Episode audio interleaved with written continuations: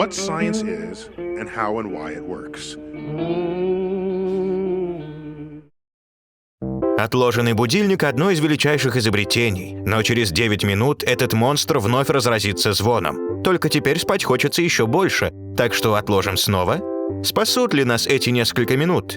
Или этот порочный круг кончится тем, что мы все равно не выспимся, да еще и опоздаем?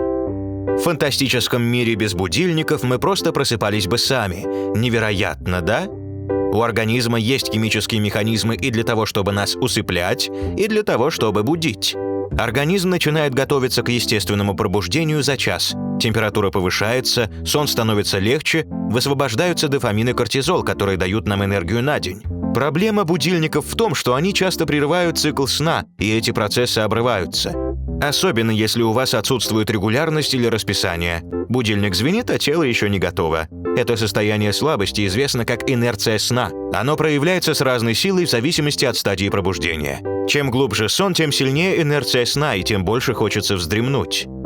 Но кнопка повтора тут скорее навредит, ведь когда вы снова заснете, организм возобновит свой цикл сна и войдет в более глубокие стадии. Вместо того, чтобы готовиться к пробуждению, ваше тело стремится глубже уснуть. В результате после второго звонка хочется спать еще больше, и так по кругу. В итоге лучше просто установить свой первый будильник на попозже и не прерывать сон. Исследования показывают, что фрагментация сна не дает восстановить силы и приводит к недомоганию в период бодрствования. Поэтому, если прерывать последние полчаса сна, днем вы, скорее всего, будете усталым и неработоспособным. Что еще можно сделать? Попробуйте спать по расписанию. Усталость появляется не только вследствие недосыпа и прерывания глубокого сна, но также из-за отсутствия постоянного режима.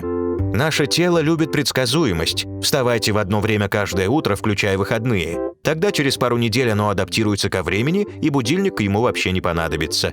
А если вы чувствуете, что немного не выспались, не поддавайтесь искушению вздремнуть и скорее вставайте.